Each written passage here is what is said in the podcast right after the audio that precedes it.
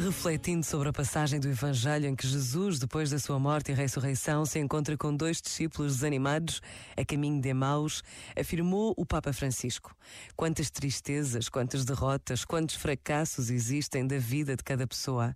No fundo, somos todos um pouco como aqueles dois discípulos.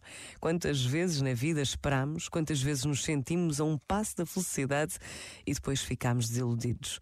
Mas Jesus caminha com todas as pessoas desencorajadas que seguem por diante de cabeça baixa e caminhando com elas de maneira discreta, consegue voltar a dar esperança.